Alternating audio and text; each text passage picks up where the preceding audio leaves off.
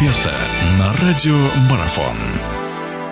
Было бы очень здорово, конечно, увидеть обе наши команды в финале. Насколько это осуществимо будет, мы уже скоро узнаем.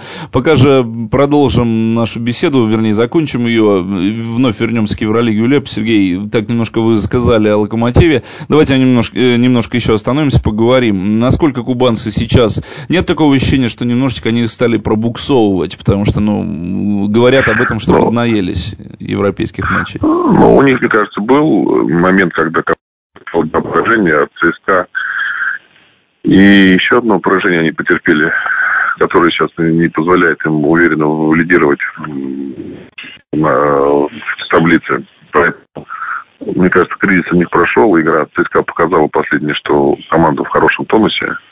Надеюсь, что тонус может быть после него последовать и спад после тонуса. Поэтому надеемся, что Локомотив может навязать свою игру. Для этой команды нету авторитетов.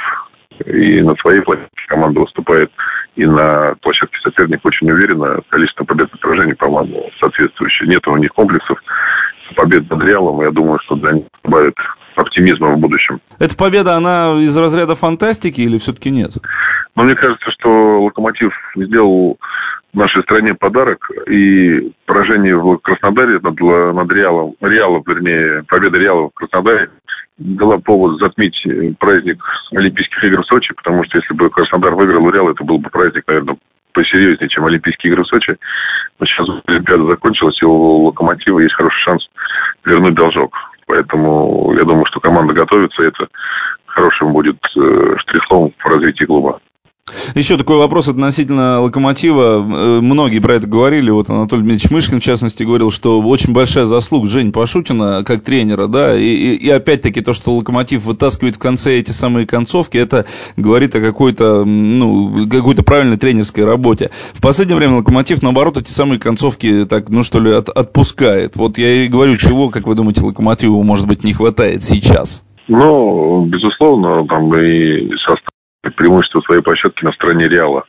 Но Локомотив команда непредсказуемая, без комплексов, без каких-то э, страхов перед уважаемыми соперниками, каким является Реал.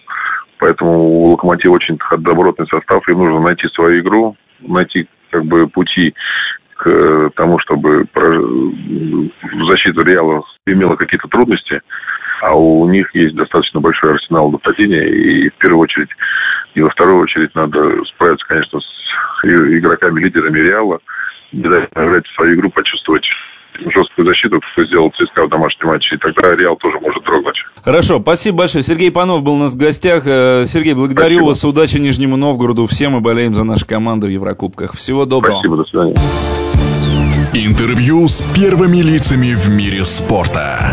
Аудиотрансляции игровых видов спорта. Превью и статистика. И все, что вы хотели бы знать о спорте на Радио Марафон. Первом спортивно-аналитическом радио этой планеты.